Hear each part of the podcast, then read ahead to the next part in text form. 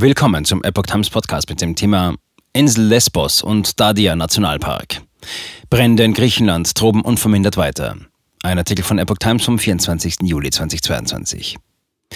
Die gewaltigen Brände auf der Insel Lesbos und im Dadia Nationalpark im Nordosten Griechenlands haben auch am Sonntag unkontrolliert weiter gewütet. Auf Lesbos wurden am Mittag die Bewohner des Dorfes Vrisa auf der Südseite der Insel dazu aufgerufen, die Ortschaft zu verlassen. Mehrere Häuser und Autos fielen bereits den Flammen zum Opfer. Die Rauchentwicklung war so stark, dass sie vom Weltall aus zu sehen war. Das teilte das Europäische Erdbeobachtungszentrum Copernicus auf Twitter mit und postete ein entsprechendes Satellitenbild.